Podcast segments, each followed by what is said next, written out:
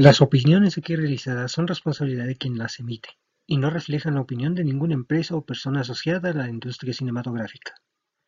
El uso de imágenes y audios relacionadas al cine son usados con fines de entretenimiento y de ninguna forma con fines de lucro. Los derechos de las mismas pertenecen a los autores. Bienvenidos una vez más a Quique Cinefilo, este podcast donde hablamos de cine. El día de hoy vamos a tratar el tema de la adaptación de los libros a la pantalla grande. Y en específico vamos a hablar de uno de los autores contemporáneos que más adaptaciones ha tenido de sus obras en el cine. Se trata de nada más y nada menos que de Stephen King, considerado el rey del terror. Por lo que vamos a desarrollar este tema y espero les guste. Bienvenidos Aquí que significa capítulo 4.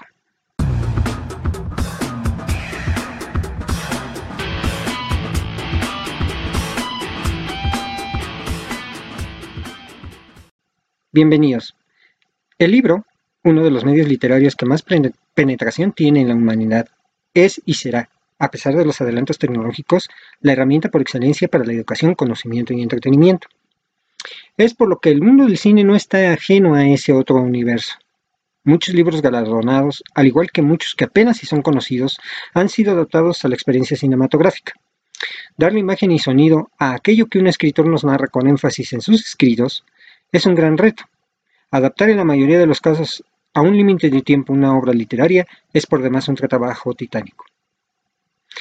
Los autores con más adaptaciones en el mundo audiovisual son William Shakespeare, con 1464 adaptaciones, Anton Chekhov, con 530, Charles Dickens con 407, Edgar Allan Poe con 378, Miguel de Cervantes Saavedra con 362, Hans Christian Andersen con 344, Stephen King con 307 adaptaciones, Alexandre Dumas con 291 adaptaciones, Molière con 288 y los hermanos Grimm con 315 adaptaciones.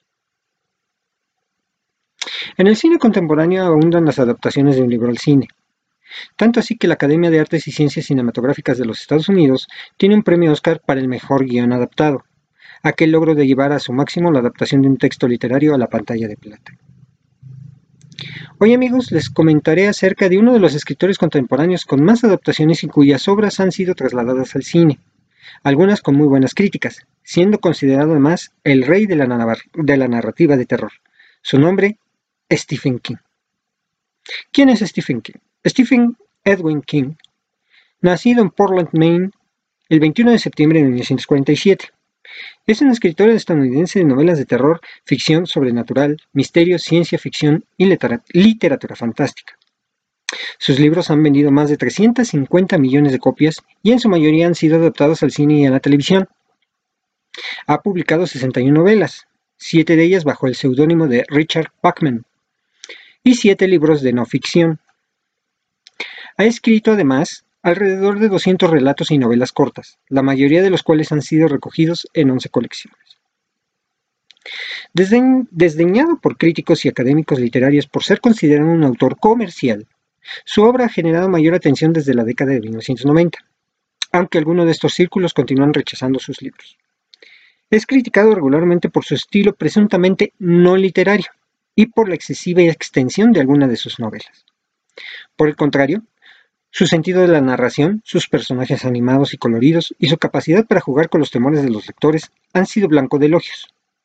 Si bien en la mayoría de sus historias utiliza el recurso del terror, también aborda de, manera regular temáticas como la infancia, el racismo, la guerra, brindando un, un retrato social muy realista de los Estados Unidos. Su novela corta Rita Hayworth y la redención de Shawshank fue la base para la película The Shawshank Redemption de 1994 protagonizada por Tim Robbins y Morgan Freeman. La, película mejor calificada por Internet Movie Database y votada por la revista Empire como la mejor de la historia en su encuesta de 201 Greatest Movies of All Time en marzo de 2006. Otras adaptaciones cinematográficas de sus obras y que han logrado éxito comercial y de crítica son Carrie, dirigida por Brian De Palma en 1976 y protagonizada por Sissy Spacek, El Resplandor, dirigida por Stanley Kubrick en 1980, protagonizada por Jack Nicholson, cuya participación en esta película la apuntaló en su carrera. Cuenta conmigo, protagonizada por una generación prometedora de niños actores como Will Wheaton, River Phoenix, Corey Feldman, Jerry O'Connell, John Cusack y Kiefer Sutherland. Y Misery, dirigidas por Rob Reiner en 1986 y 1990 respectivamente. Ganadora la última de un premio Oscar y un Globo de Oro gracias al desempeño de la actriz Kathy Bates como actriz principal. Milagros Inesperados o La Milla Verde de 1999 protagonizada por Tom Hanks y La Niebla de 2007 dirigida por Frank Darabont, productor de The Walking Dead. El propio King ha incursionado ocasionalmente como guionista, productor y actor en algunas de las series de televisión y películas y también dirigió su largometraje Maximum Overdrive. King ha ganado numerosos premios literarios, incluyendo el premio Bram Stoker en 13 ocasiones, el, premio British Fantasy 7 veces, los premios Locus en 5, el premio Mundial de Fantasía 4 veces, el premio Edgar en dos ocasiones y los premios Hugo y O. Henry en una oportunidad. Al ser nativo de Maine, muchas de sus historias se desarrollan en ese estado norteamericano. También es frecuente su uso de ciudades ficticias ubicadas en Maine como Castle Rock, Jerusalem Slot y Derry. Es esposo de la escritora y activista Tabitha King desde 1971, con la que tiene tres hijos, Norman Rachel, Joe y Owen. Bajo el seudónimo de Richard Bachman, escribió en 1977 Rabia o Rage, en 1979 The Long Walk, en 1981 Carrera Maldita o Road Work, en 1982 El Fugitivo o The Running Man, cuya versión cinematográfica fue protagonizada por Arnold Schwarzenegger, 1984 Maleficio, Thinner, y en 1996 Posesión The Regulators y 2017, el 2007 perdón, Blaze. Para este autor, sus adaptaciones favoritas al cine son Cuenta conmigo, de 1986, Cadena Perpetua, de Shang o The Shawshank Redemption, de 1994, La Milla Verde o The Green Mile, en 1999, Misery, de 1990, y Eclipse Total, 1995, o también conocida como Dolores Claiborne. Y amigos, por primera vez tendré un invitado en este podcast y estará con nosotros hablando de este autor, Naluf. Bienvenida, Naluf. ¿Cómo estás? Ah, pues aquí andamos. Muchas gracias. ¿Qué tal? Eh, pues aquí andamos acomodándonos para, para este podcast. El cine, al igual que el libro, son expresiones artísticas basadas en darle al receptor cada una en sus características, la información necesaria para desarrollar la comunicación entre emisor y receptor. Sin embargo, es muy difícil trasladar una historia tal cual la escribió el autor audio e imagen. ¿Qué opinas de ello? Pues realmente es muy difícil que una adaptación se logre, digamos, parecer al 100 a un libro. O sea, no siempre va a ser como eh, fiel. Entonces yo sí tengo un poco de problemas cuando pasa eso porque ya me ha pasado otras ocasiones que veo la película primero, me emociono con la película, pero leo el libro y es como, mm, se viene todo abajo, porque a lo mejor la película no es como esperabas al leer el libro, o viceversa, lees el libro primero, ves la película y te decepciona la película porque esperas que salgan muchas cosas que dices, oh, esto se va a ver muy padre, se va a ver con efectos especiales y todo, y pues no sale como, como lo deseas o como lo esperas. Sí. Tú eres fanática de la lectura y propiamente fanática de leer los libros de Stephen King. Cuéntanos tu experiencia con la lectura de este autor y con sus adaptaciones al cine. Wow, Stephen King.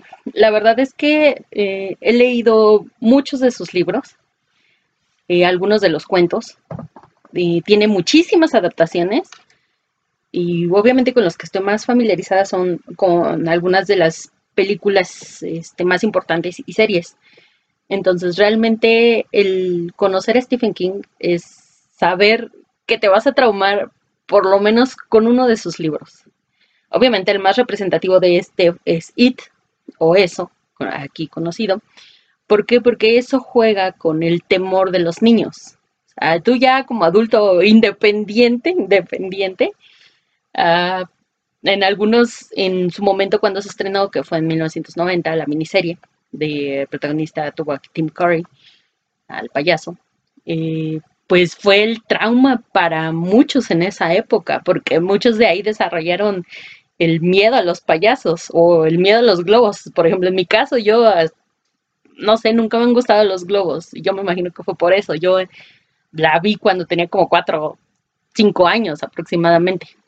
Entonces, yo se la vi de contrabando en la noche con todas las luces apagadas. Entonces, fue horrible. Fue horrible, la verdad. Pero otras adaptaciones que han sido muy buenas, hay otras adaptaciones que han sido muy malas, pero mantienen como la esencia del, universo de Stephen King. Muy bien. Eh, yo en mi experiencia eh, he visto muchas películas hasta muy poco tiempo me enteré que eran adaptaciones de Stephen King, ya que se empezó a hacer más famoso todavía eh, el, nombre de este autor y que ya se empezaron, sobre todo en México, a distribuir las novelas eh, adaptadas al, cine. Eh, en ese sentido, por ejemplo, para mí, y, bien lo decías, una de las mejores adaptaciones de, de, las novelas de Stephen King fue la miniserie It, y con la actuación de Tim Curry, que en paz descanse, este, que además pues ganó, ganó un Emmy por esa interpretación. Y también este, tuvo la, la este, eh, pues como tú dices, el impacto que Stephen King podría, eh, que, o que buscaba Stephen King a, su, a, su adaptación, ¿no?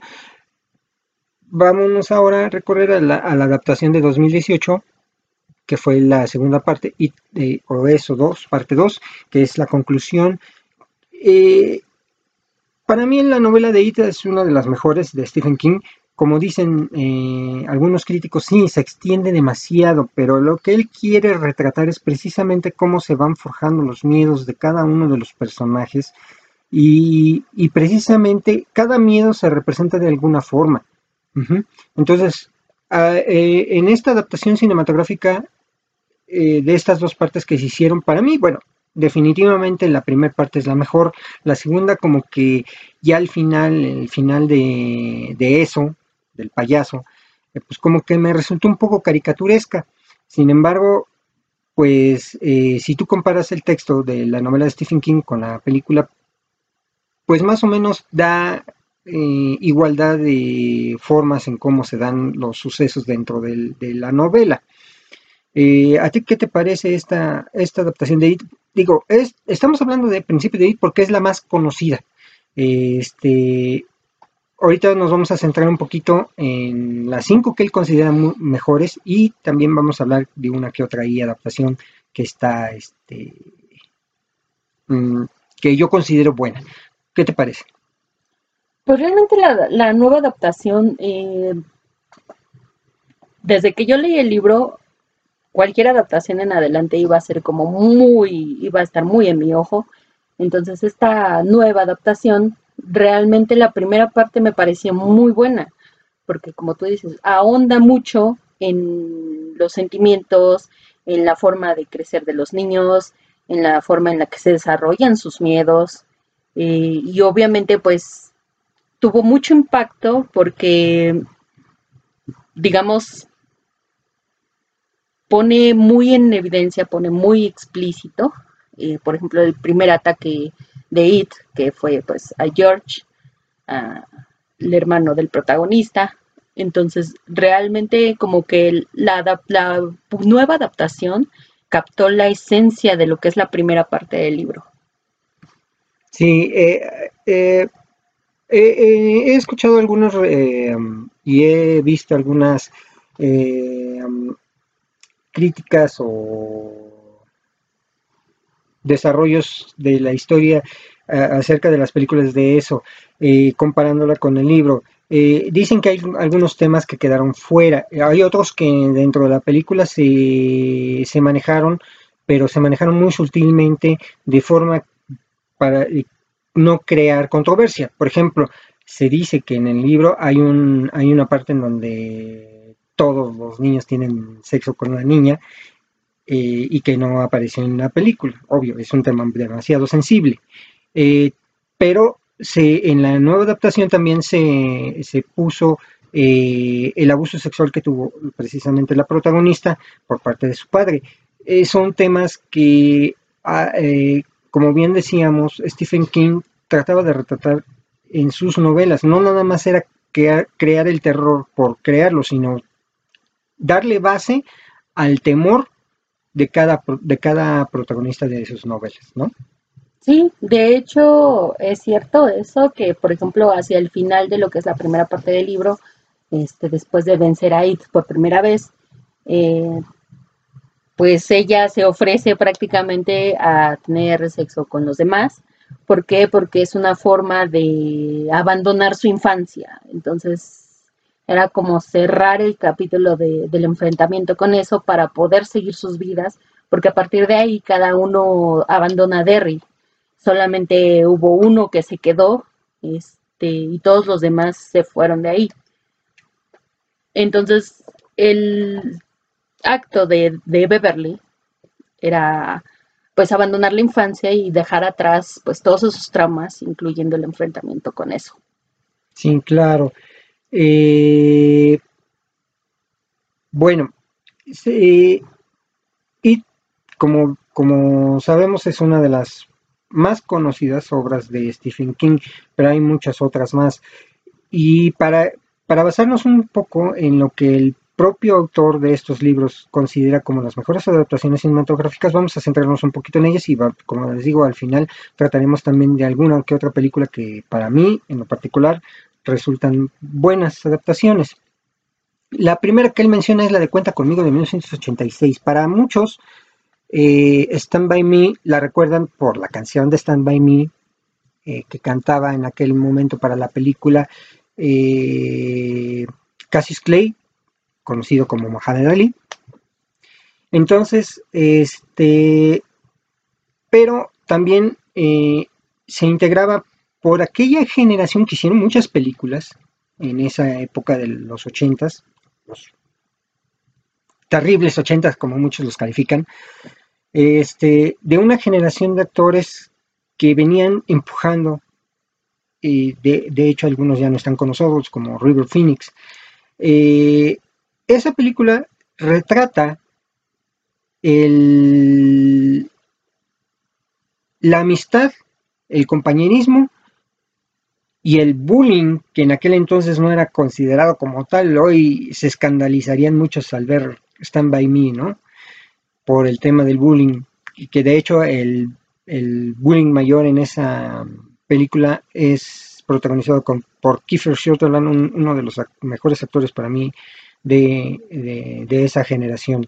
Eh, ¿Tú qué consideras eh, de esta película de Cuenta conmigo? Pues es muy buena, de hecho, y fíjate que es algo recurrente, el tema del bullying en todas las obras de Stephen King es un tema muy recurrente, ¿por qué? Porque es algo que ha estado arraigado mucho tiempo en la cultura estadounidense, sobre todo, porque estamos hablando de que se estaban prácticamente recuperando en esas épocas de, de la segregación racial, entonces pues era muy complicado tratar de abordar temas que en ese momento eran tabú. Entonces, esta película cuenta conmigo, la verdad es que es muy buena porque como tú dices, enseña, eh, te enseña compañerismo, eh, cuentas conmigo prácticamente, o sea, en esencia es una muy buena adaptación. Bueno, de Shawshank Redemption, o como me pusieron cadena perpetua, esta película protagonizada por Tim Robbins y Morgan Freeman, que de hecho fue quien, esta película que lanzó a la fama a Morgan Freeman, porque Morgan Freeman fue eh, por primera vez eh, nominado al Oscar y en mucho tiempo el primer actor afroamericano en serlo, este, es considerada por Stephen King una de las mejores adaptaciones. Yo me acuerdo, eh, realmente tiene mucho tiempo que la vi, pero es una película emocional. Eh, una película que solamente se desarrolla dentro de la cárcel y tiene muy poco tiempo fuera de ella cuando se escapan. ¿Qué te parece a ti esta, esta película? Sobre todo también entendiendo que Stephen King siempre ha abogado por la inclusión dentro de las películas. Hoy que está muy de moda el ser incluyente, este, él siempre lo fue, siempre tuvo protagonistas eh, de color en sus novelas y él pidió que se respetara esa circunstancia en, la adaptación de sus películas, eh, respetando así la esencia de sus novelas. ¿Qué opinas al respecto? Pues realmente esa película, eh, aquí se conoce como Cadena Perpetua, si no mal recuerdo, este, realmente la vi por partes, porque se me hizo una carga emocional muy fuerte. Digo, en, esa época, en el 94, no la vi hasta unos años después, yo creo que por allá de los 2000, pero pues era que una preadolescente, entonces no, no podía lidiar con tanta carga emocional, entonces realmente no la vi al 100. Si ahorita la veo, yo creo que ya la puedo criticar un poquito mejor, pero en esencia, pues es eso, una carga emocional bastante difícil de llevar en esa época. Yo creo que ahorita ya podría verla sin problema. Como paréntesis a estas, a esta, a esta, a los comentarios que estamos haciendo a, lo que él considera sus mejores adaptaciones, eh, nunca en las novelas de Stephen King hay una, un final feliz. ¿Por qué será? Eh, Mira, que quería quedarme esto para el final, pero es que eh, realmente todas las novelas de Stephen King tienen un punto de unión. Él creó un multiverso a partir de todas sus entregas. Una prueba de esto es la saga de la Torre Oscura, que hace mención a, por ejemplo, a It, hace mención a esta a Misery hace mención también a la cúpula. Este, entonces, creo que el hecho de no tener un final feliz en alguna de sus entregas, que bueno, no se pueden llamar finales felices, sino más bien como finales eh, abiertos, podría decirse. ¿Por qué? Porque él sigue de él sigue una línea temporal que nosotros desconocemos al completo. Y de hecho, la única adaptación que podría decirse tiene un final feliz es una película que aquí se llamó eh, La tienda, me parece.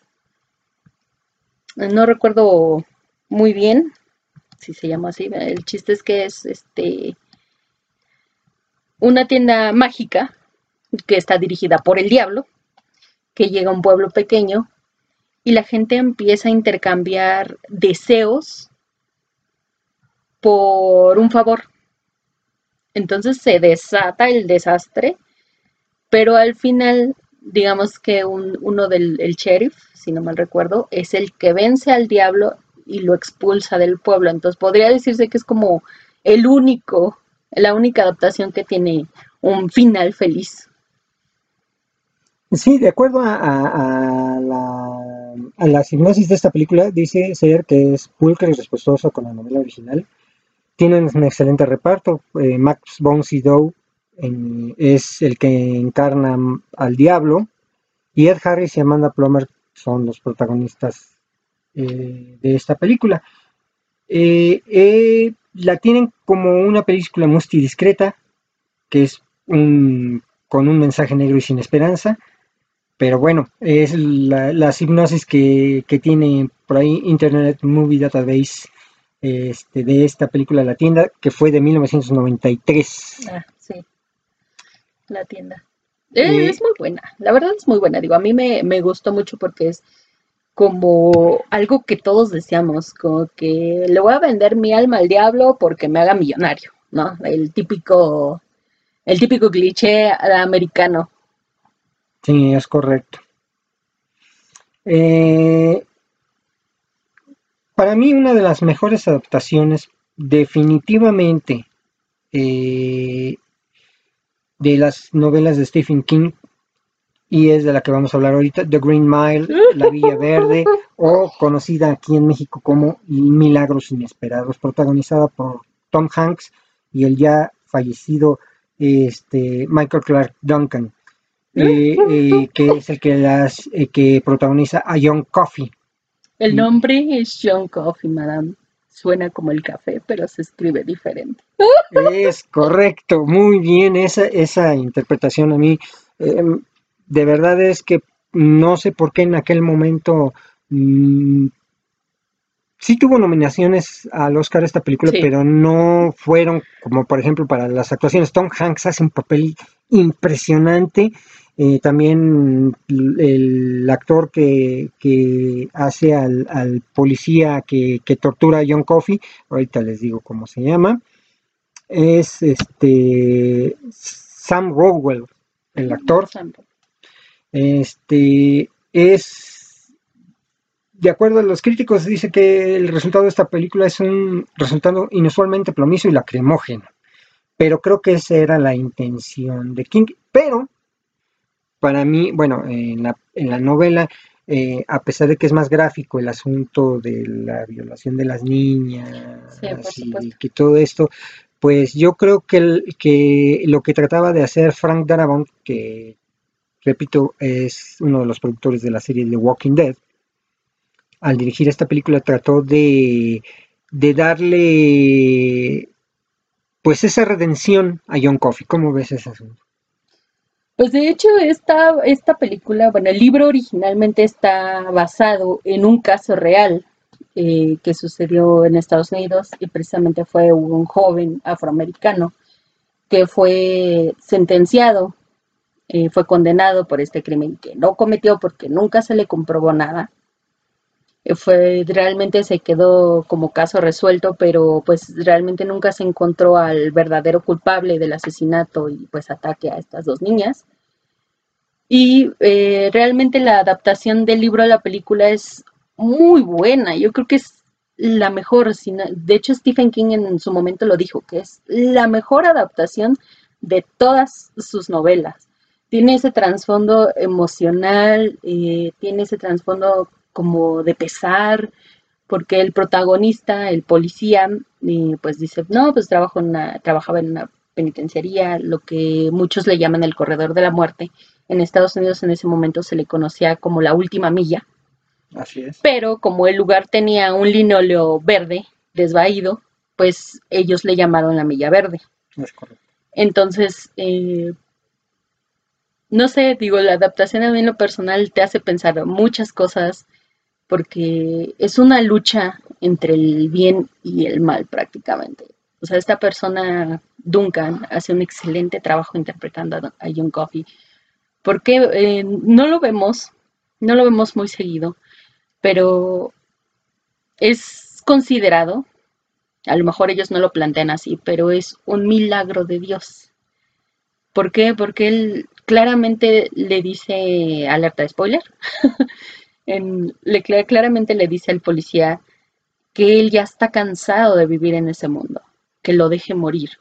¿Por qué? Porque él escucha el sufrimiento, escucha eh, el dolor, entonces siente el dolor de los demás como suyo propio y ya no lo quiere sentir. De hecho, eh, pues a mi parecer los demás policías, bueno, más bien te lo dejan como muy claro, que lo querían ayudar a escapar, que de hecho se hicieron planes para ayudarlo a escapar, que realmente no lo pueden ayudar, porque pues ya fue voluntad suya enfrentarse a la pena de muerte. Entonces, te deja ese sentimiento de pesar porque al final de la película, el sobreviviente que es este policía ve a todo el mundo morir, incluso a un ratón que estaba ahí mismo ve a todo el mundo morir pensando que él va a morir algún día, pero te deja esa sensación de que no va a morir, porque ese es su castigo por haber matado a un milagro de Dios. Es correcto, así es. Y, yo en la novela Stephen King logra esa, esa catarsis de, que tú cuando termines la novela digas, qué poca madre que tuvieron que eh, terminar con, esta, con este personaje, ¿no? Eh, eh, como les digo, los actores que intervinieron, que son muy pocos, ocho actores que intervinieron en la película, porque todo se desarrolla en la Milla Verde, este, hicieron un trabajo excepcional, hablando por Tom Hanks, que es el protagonista principal y Michael Clark Duncan que hace a John Coffey. Este, bueno, no tuvieron lo que se merecían por esa actuación, ¿no? Porque la verdad se merecían por lo menos un premisito ahí, pero el reconocimiento lo tienen de quienes somos cinéfilos, ¿no? Sí, por supuesto. Porque realmente es una muy buena película. Para nosotros, eh, en, el, caso mío, yo les recomiendo que la busquen. Eh, desgraciadamente no está disponible ni en Netflix ni en este ni en Prime Video. Eh, donde está disponible está por compra o renta. De todas maneras, búsquenla, búsquenla por ahí. Este, si tienen en la plataforma de HBO, búsquenla, ahí sí está disponible para los suscriptores pero de ahí en fuera sí es un poco complicado verla. Yo les recomiendo que, que sí la, busquen y de verdad la disfruten porque es una película. Otra de esas películas muy buenas es la de Misery, que precisamente estábamos hablando. ¿Qué, qué opinas tú de Misery, Nalu? Pues de hecho es algo muy fuerte, es una adaptación muy fuerte, porque estamos hablando de que es una mujer fanática de la lectura, fanática de los libros, y su autor favorito justamente tiene un accidente cerca de donde ella vive. Entonces se lo lleva a su casa a cuidarlo, que cuidarlo, ¿no? Porque al final su intención era que era torturarlo para que siguiera escribiendo su saga favorita porque ya la había terminado el autor y fue así de, no, ya no voy a volver a sacar nada de esa saga y pues la verdad es que a ella no le pareció. Entonces dijo, eh, lo encontró, se lo llevó a su casa y dijo, pues de aquí soy. Entonces pues lo secuestró y, es algo muy fuerte porque son juegos mentales prácticamente lo que hace ella, ella con él, porque están encerrados, él está primero en la casa, luego lo traslada al sótano, entonces eh, Katie Bates hace una interpretación increíble, que de hecho se lleva el Oscar por esa interpretación. Entonces, en lo personal, yo creo que es una de las mejores adaptaciones. Para mí, la primera, obviamente, siempre va a ser La Milla Verde, pero la segunda es Misery. Misery. Sí, eh, como bien mencionas, en 1990 esta película obtiene el Oscar por mejor actuación para Katy Bates. Eh, este, y eh, su coprotagonista es James Caan, también un buen actor. Este, yo creo que esta película, si bien es cierto, es de las más fieles a las novelas de Stephen King, eh, también yo creo que la interpretación de un actor, y eso, eh, eso es indispensable en cualquier adaptación, leyó muy bien la novela y se, y se hizo del personaje tal cual eh, y lo adaptó con sumo éxito a, la película, ¿no? Sí, sí, de hecho, pues es, para mí es de las mejores interpretaciones, interpretaciones después de, de Duncan con John Coffey.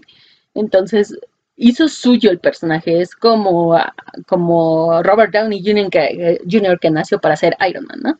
Entonces, realmente hizo suyo el personaje. Sí, no, eh, eh, una de las películas increíbles. Y bueno, ya que tratamos un poco más de las películas eh, que Stephen King considera sus mejores adaptaciones, para mí, vamos a hablar de, de, de, tres que son para mí de las mejores adaptaciones, ya hablamos de estas, muy aparte de estas, por ejemplo, para mí la primera es El Resplandor. El Resplandor de Shining que extrañamente no sé por qué a, Stephen King como que no le gustó, muy a pesar de que esta película fue dirigida por uno de los mejores directores de cine contemporáneo que existen, que es Stanley Kubrick. Ajá, que acababa de ganar, antes de filmar este, The Shining, acababa de ganar el Oscar por mejor director por Naranja Mecánica. Este hizo esta adaptación de la novela de, de Stephen King donde el papel que representa Jack Nicholson, o sea, es, maravillosa. ¿eh? Esa escena donde rompe la puerta y dice, Here's Johnny, es una... No, es un orgasmo cinematográfico, literalmente. es, es una escena icónica dentro de lo que es el cine de terror. Junto con It saliendo de la regadera. Yo creo que son como las más impactantes en ese sentido. Jack Nicholson es un actorazo, siempre se le ha dado los papeles de loco, veámoslo, eh, no sé, The Joker, la de, creo que es Para muchos, eh, no, Batman, la primera versión de Batman de 1989 dirigida por Tim Burton, este Jack Nicholson y eh, los que muchos consideran como el mejor Joker después trataremos ese tema pero este sí, los papeles de loco siempre se le han dado a, Jack Nicholson. Por ejemplo, está The Cuckoo's Overflow. Eh, bueno, se llama ¿qué? En México. Mm, Overflow over Cuckoo's Nest, así se llama en inglés. Eh, no me acuerdo ahorita el título en español, que también hace, eh, él está encerrado en un manicomio, ya se imaginarán, entonces... Eh, este Estamos hablando de que ya está loco de, por sí. Sí, ¿no? además esa, esa presencia, esa risa que te dice, te voy a matar sin decírtelo. Sí, sí Entonces, yo... para mí es una de las mejores adaptaciones de las novelas de Stephen King sin embargo, se quedó un poco corta.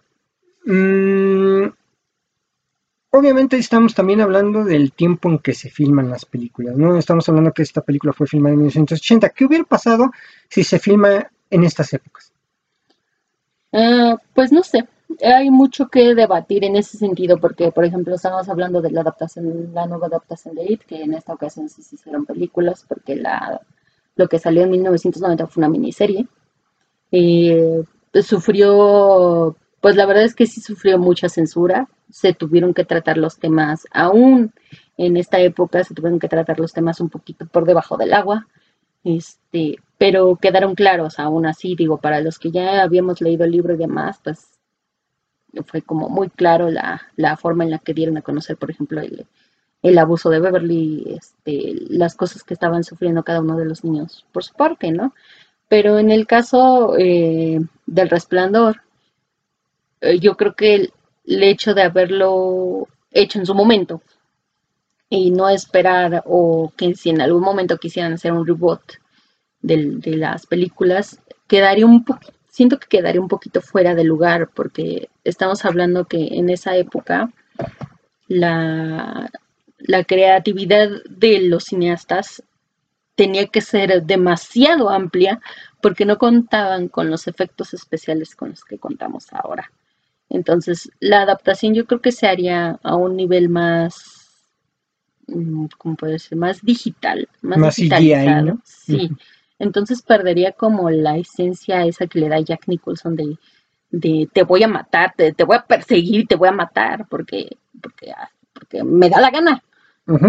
Exactamente. Eh, eh, el desarrollo de, la filmación mm, de los años, de los finales de los años 70, era más bien precisamente por el lado actoral, por el lado dramático, este, el lado psicológico, ¿no?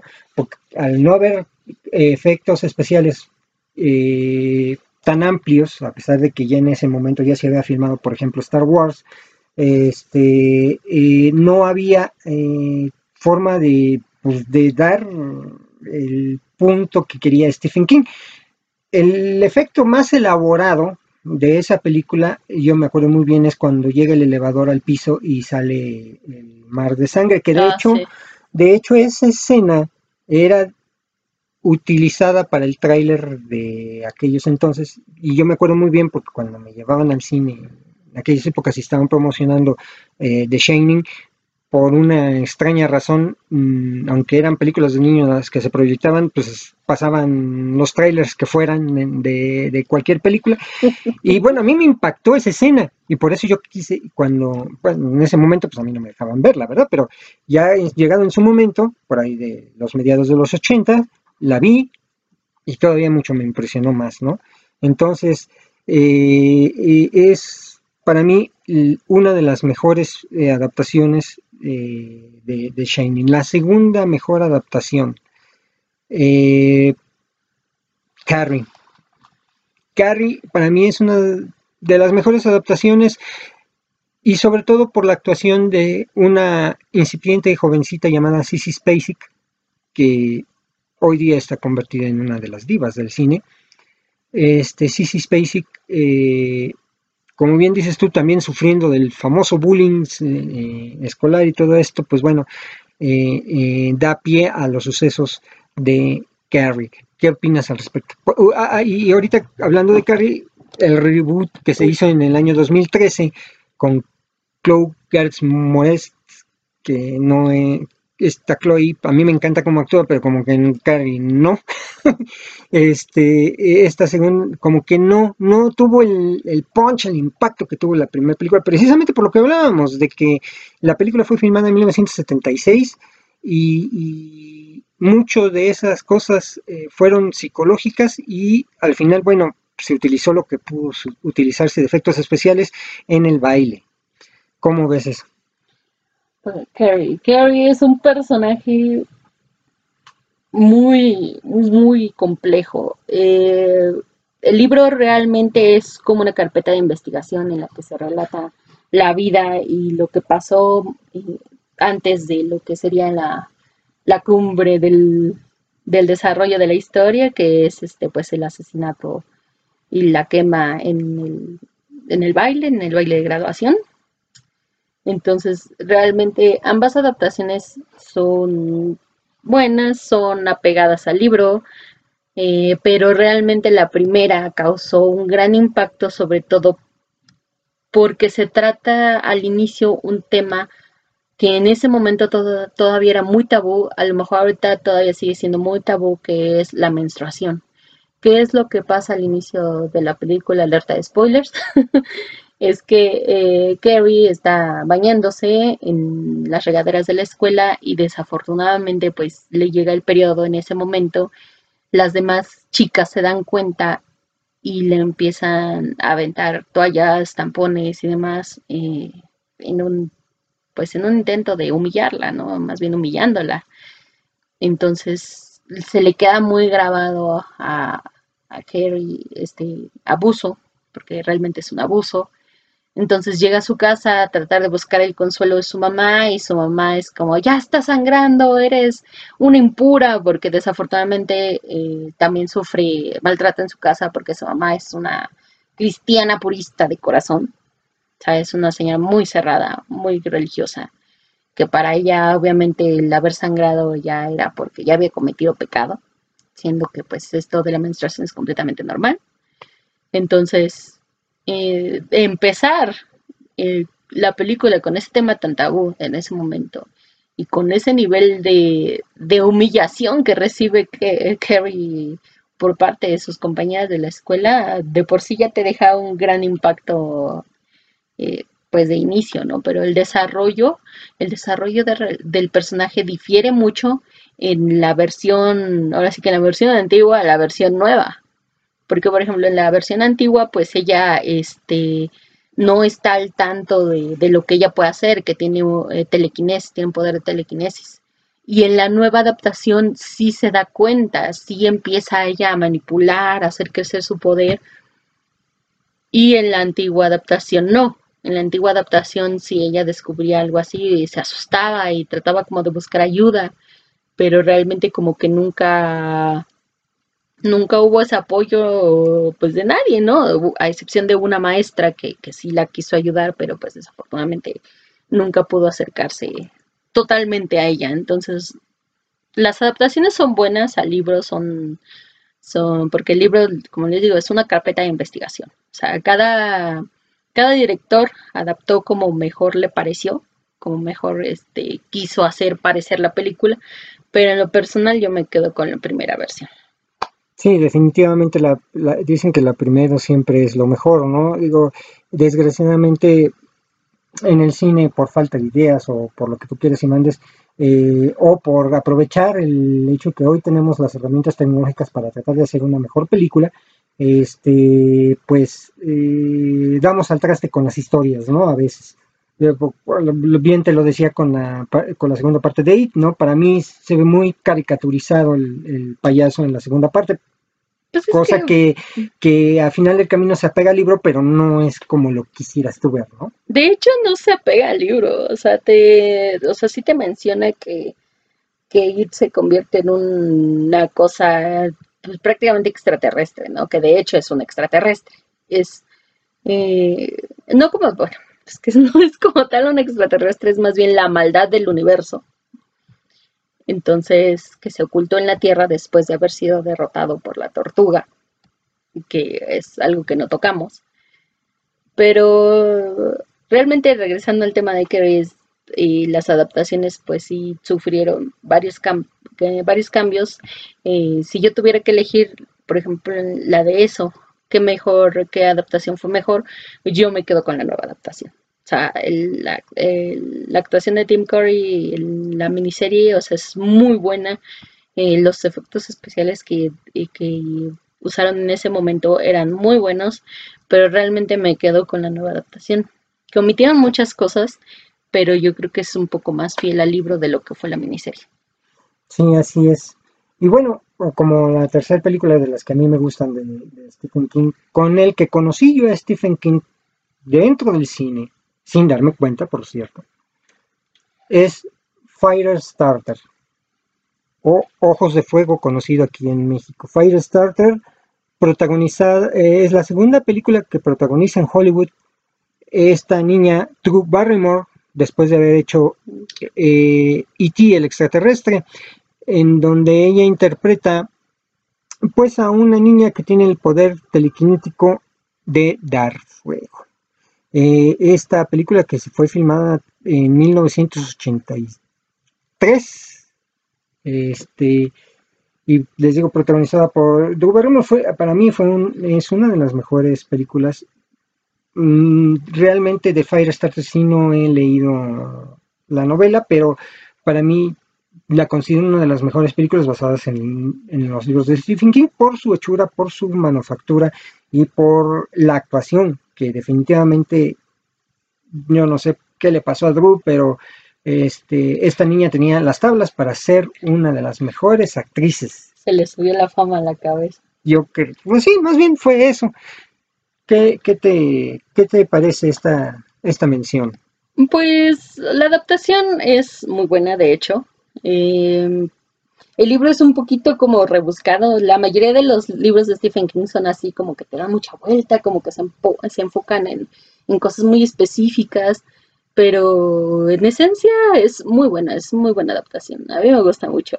Realmente no es común que, que encuentres una protagonista, bueno, por ejemplo, ya tuvimos a Carrie que usa telequinesis, pero una que usa este, piromancia, pues ya está bien cañón.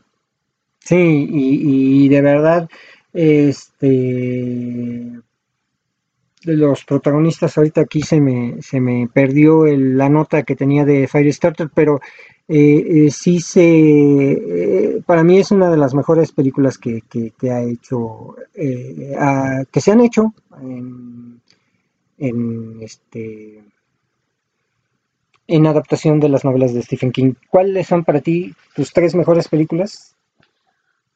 Bueno, para mí las mejores tres películas fueron... aparte de las que ya hablo. De las que... Sí, sí, aparte de las que ya hablo. ¿Como película como o como adaptación? Como película. Bueno, adaptación, película, o sea, es, lo mismo. Ah, pues es diferente. A ver, Cementerio de Mascotas. Es de las que más me gusta. Tiene un final bastante intenso. Eh, tiene un desarrollo intenso. De hecho, con una ¿Pero cuál de las versiones? La primera. por supuesto. La primera. La segunda estuvo muy bien, de hecho habla mucho más profundo de, del cementerio. Este te habla mucho más acerca de pues de los peligros del cementerio y demás, pero realmente me quedo con la primera en cuestión de, de interpretaciones, actuaciones y demás. Pero realmente como adaptación del libro, y también yo creo que, que sería con la que me quedé. Sí, ya encontré la nota de Firestarter. Esta película fue dirigida por Mark L. Lester, que dirigió la película Comando de Schwarzenegger, eh, y que destacan las interpretaciones de Doug Barrymore, Martin Sheen y George C. Scott. Son los, eh, pues los protagonistas de esta, de esta película. ¿Cuál, pues ¿Cuál, es la siguiente? Ah, bueno, yo de, decía de esa Firestarter porque eh, también algo que no me ¿cómo se llama? Algo que, que me quedó muy claro en esa, de esa película es que hay muchas similitudes con Carrie. Mm, Entonces fue catalogada como un remake de Carrie de, de la misma, o sea, un reciclado de, de esa, de esa novela. Pero bueno, de ahí en fuera yo creo que la otra de mis favoritas es Christine. Como libro, en el libro y en la adaptación es buenísima. Tenemos este de por sí Stephen King ha hecho muchos cameos dentro de sus propias eh, adaptaciones. Entonces, yo creo que de mis favoritas es esa porque es un precioso Mustang rojo. No, Eh, no era un Mustang. ¿Cómo no? No, era Bueno, en la película lo pusieron como un Mustang. No, eh, en la película que se hizo, ahorita te doy la nota, eh, eh, era un Ford 56 que eh, la historia relata cómo se enamora el coche de su dueño. Bueno, estamos hablando de que es un coche viviente prácticamente. Christine así, así se llama el carro. El carro originalmente le pertenecía a un ex militar que se lo vende al protagonista y le dice, toma, es tuyo. Porque ya no lo quería, ya no lo quería ver porque el carro estaba obsesionado con él. ¿Qué pasa con esto? El nacimiento de, de Christine data de mucho antes de este militar. Realmente no se sabe a ciencia cierta de dónde viene Christine. Incluso se han barajado como posibilidades de que sea como un extraterrestre o que un espíritu esté poseyendo el, el carro. Eh, y obviamente tiene elementos muy, muy buenos porque juega, igual este es muy psicológico porque estamos hablando de cómo, cómo aceptas, cómo sobrellevas el hecho de que tu carro esté enamorado de ti y que, que no quiera, que no te quiera ver con nadie más. O sea, no es como, ay, sí, mi perro este, está todo el tiempo conmigo y demás. Bueno, es un, una- un animal, ¿no? Un- algo viviente, pero un coche como que te saca de onda en ese momento. Pero es de las mejores adaptaciones. Sí, eh, Christine, que fue filmada en 1983 y cuya adaptación de John, eh, corre a cargo del director John Carpenter, que también eh, se especializa mucho en el cine de terror. Sí. Este, eh, digo, no es una de las mejores, pero es, la, es de las más entretenidas, ¿no? Mm. Eh, eh, para mí, pues bueno, también fue de las de aquellas películas que en su momento y, y, pues bueno, yo no tenía tanta restricción para ir a rentar una película, entonces cuando yo iba, pues, ah, Christine, yo la vi, en, me acuerdo, en Betamax, entonces, y muy buena película, por cierto, pero a mí sí me gustó. Sí, Christine, de hecho es muy buena ¿Pod- película. podemos dejarla como mención hono- honorífica, Sí. este, Christine, Sí, yo creo que sí. Sí, de hecho es muy buena. O sea, a mí me encanta. O sea, es- es- digo, no sé, me, se me hace chusca porque pues, es un auto enamorado y sí es como, mm, ok, digo, el libro está muy bueno. El libro es muy bueno. Te, te dice muchas cosas que obviamente omiten en la película. Entonces, si tú te quieres eh, empapar más de la historia de Christine, pues yo recomiendo completamente el libro. Eh, no es un libro enorme, Digo, yo creo que el libro más extenso de Stephen King es el de It. Tiene casi, bueno, la versión que yo tengo tiene casi mil páginas. Entonces, este, yo recomiendo, pues, sí, recomiendo el de Carrie, el de, el de Carrie, el de Christine. El de Christine tendrá que, como unas 300 páginas, no más. Es una edición de bolsillo la que tengo yo. Entonces, pues está bien porque ya la llevas a todos lados y ya te pones a leer. Sí, y yo también dejaría algunas películas con mención honorífica. Una que yo recuerdo muy bien porque el día que la vimos, yo la vi con mi madre y con mi tía Vero. Un saludo para ellas.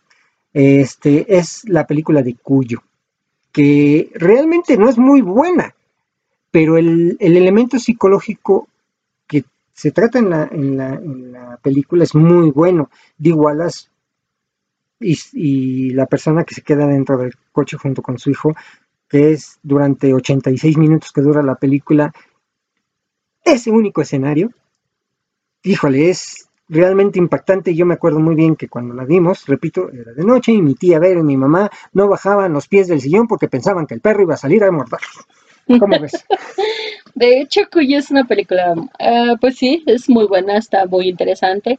El libro te mantiene en suspenso todo el rato. Igual recomendaría este que si te pones a leer el libro antes que la película, eh, pues digo, no sería lo mejor.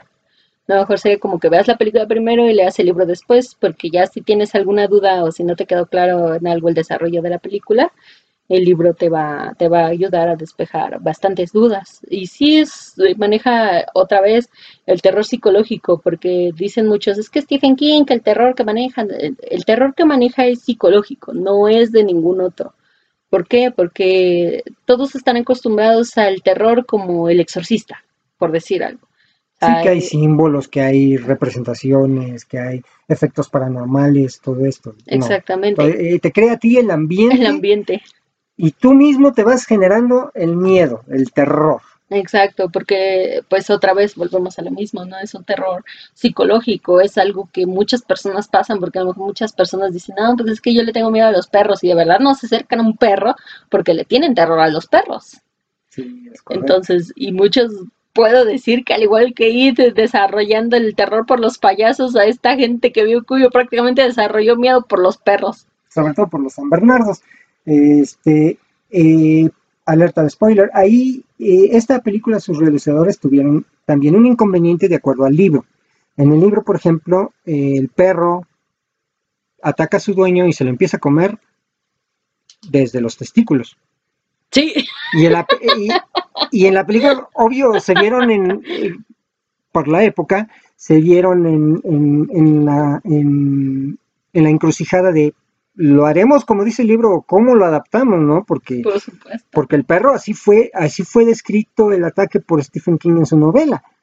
Entonces, ahí tenemos el claro ejemplo de lo que se enfrentan los realizadores al momento de querer traspasar una historia literaria a una historia eh, cinematográfica, ¿no? Sí, por supuesto, porque pues, como tú dices, estaban el perro queriéndose, el, bueno, más bien que se lo comió desde los testículos y pues obviamente se te va a hacer raro ver a un perro, digo, no es como que no lo, no te lo imagines, pero ya de, ahora sí que del dicho al hecho, hay mucho trecho.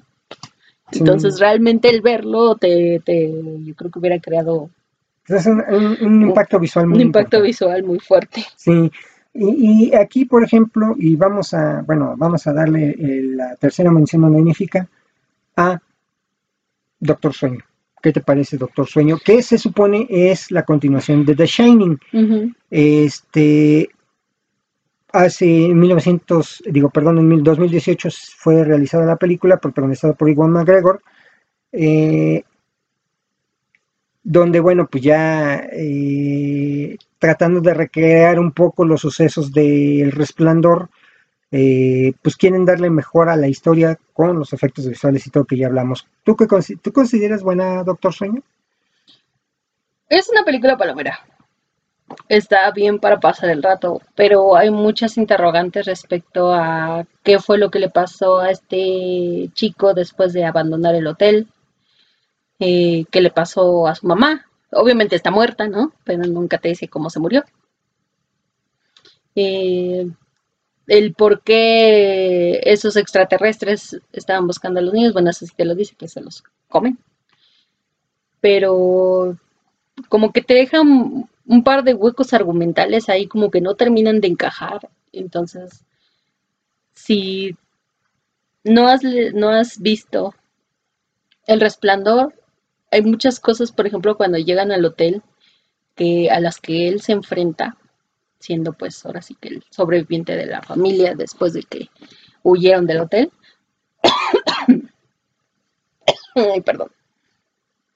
Entonces, mm, creo que a la película le hizo falta un poquito más de meterse a, lo que es el, libro en sí, porque sí te menciona un buen de cosas. De hecho, este es un bastante extenso, tiene un tiene casi 600 páginas.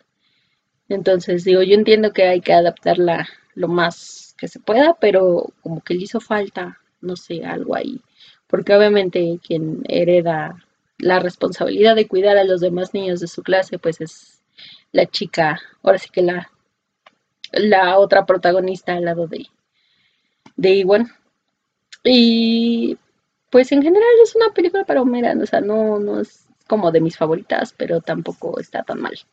Sí, y, precisamente te iba yo a preguntar, y ya centrándonos un poco en lo que se enfrentan los realizadores de traspasar una historia, vuelvo a repetir, literaria a la pantalla de plata, se enfrentan a lo que les solicitan los estudios.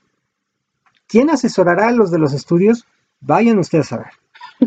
Pero, este, empiezan las exigencias. Ah, ok, esta historia la puedes contar en una hora 40 minutos. Y tienes este presupuesto. ¿Tú qué harías como, como autor de una novela? Si te dijeran, ¿sabes qué? Tienes que adaptar esta obra así, así, asado, aunque tú no la adaptes, por supuesto, pero sabes que la van a adaptar de esa forma, te van a presentar, por supuesto, el guion de cómo va a quedar. Y si tú no estás conforme, ¿tú la liberarías? No, eh, de hecho, hubo un caso ahí, digo, no tiene que ver con Stephen King, pero por ejemplo, las novelas de Stephanie Meyer, lo que es Crepúsculo, Luna Nueva, Eclipse, Amanecer y Amanecer, que es parte 1, parte 2, ella tuvo muchas exigencias al momento del casting, tuvo muchas exigencias al momento de adaptar la película. Ella quería ciertas escenas específicas que aparecieran en las películas porque hizo muchos cambios al guion, entonces digo, si yo fuera la autora, pues, también me pondría en ese plan, porque estamos hablando de que... Es tu obra, ¿no? Es mi obra, Así es. por supuesto. Entonces yo digo que si algo no me parece dentro de la obra y es posible cambiarlo, pues me pongo mis moños, me planto en el piso y no lo cambias porque no lo cambias o lo cambias porque lo cambias. Y sí, me voy a referir un poquito también a, a los problemas de adaptación que se enfrentan los realizadores, en este caso a, este señor, ay, ahorita tenía el nombre aquí, pues, este, que realizó El Señor de los Anillos. Este, él comentaba en su momento que si él hubiera querido hacer tal cual los libros, que él lo quería hacer, hubiera pasado a hacer una serie de ocho películas. Y que él, consideró que era, si de por sí consideró que eran demasiados. Y aún así reeditó sus películas aumentándoles a cada una casi una hora de, historia a las películas del Señor de los Anillos. Imagínate, adaptar, pues es muy difícil, ¿no? Sí. No es lo mismo que, ah, es una historia originalmente escrita para el cine que adaptar una historia ya escrita para el cine, ¿no? Claro, por supuesto. Y de hecho, eh, últimamente, y digo, es algo que me he dado cuenta que el 90% de las películas que han salido recientemente de por ahí de finales de los 90 hasta acá han sido adaptaciones de miles y miles de libros. Eh, entonces, a los problemas estos a los que nos referimos es, por ejemplo, el tema ahorita que está de moda, que es la inclusión, que incluyas una persona de color, que incluyas, este, no sé, homosexuales, que incluyas, este, feministas, por decir, no sé, algo, ¿no? Que, que hagas cosas incluyentes, pero siento que forzarlo, por ejemplo, yo tengo un claro ejemplo de, de eso, que es, por ejemplo, en Avengers Endgame, en la parte de la pelea, hacen un enfoque eh, juntando a todas las mujeres en una sola área. Pues, ahora sí que para aventarse al ataque, no. Esa escena para mí, en esencia, fue completamente innecesaria, muy forzada, y yo me imagino que eso fue como un requisito de Marvel, porque, de Disney más bien, porque era así de, no, pues es que quiero que me incluyas algo así, así, así. Entonces, para mí fue innecesaria, para mí fue fuera de contexto completamente, entonces no tenía que ver realmente con la pelea, y que de hecho, porque dicen, es que inclusión que no sé qué, pero ya había inclusión, ¿no? Es decir, ¿por qué? Porque en el momento en el que entra, este, ¿cómo se llama?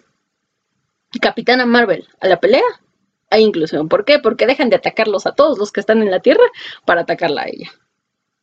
¿Por qué? Porque están hablando, están reconociendo que es un personaje poderoso. Es correcto. O sea, no había necesidad de esa escena. Y ha pasado en muchas otras películas eh, incluso adaptaciones también en las que se trata de incluir como ese elemento de, de la mujer fuerte, de, pero no hay necesidad porque ya hay personajes femeninos muy fuertes. Por ejemplo, en lo personal, Carrie hizo su mejor esfuerzo por tratar de sobrellevar el bullying que sufría en la escuela, por tratar de superar los traumas que tenía en su casa, porque a pesar de que su mamá la trataba tan mal y que le decía que no la quería y que no sé qué, ella seguía queriendo a su mamá y eso al final de la película, y obviamente fue una adaptación que no le gustó como mucho a Stephen King, pero el hecho de que después de, de matarla, alerta de spoiler, eso era antes, ¿verdad? Eh, que al matarla pues le pidiera perdón por lo que acaba de hacer, porque reconoció su error, le pidió perdón y se mató. Se mataron en la casa. Y ella destruyó la casa y se quedó ahí.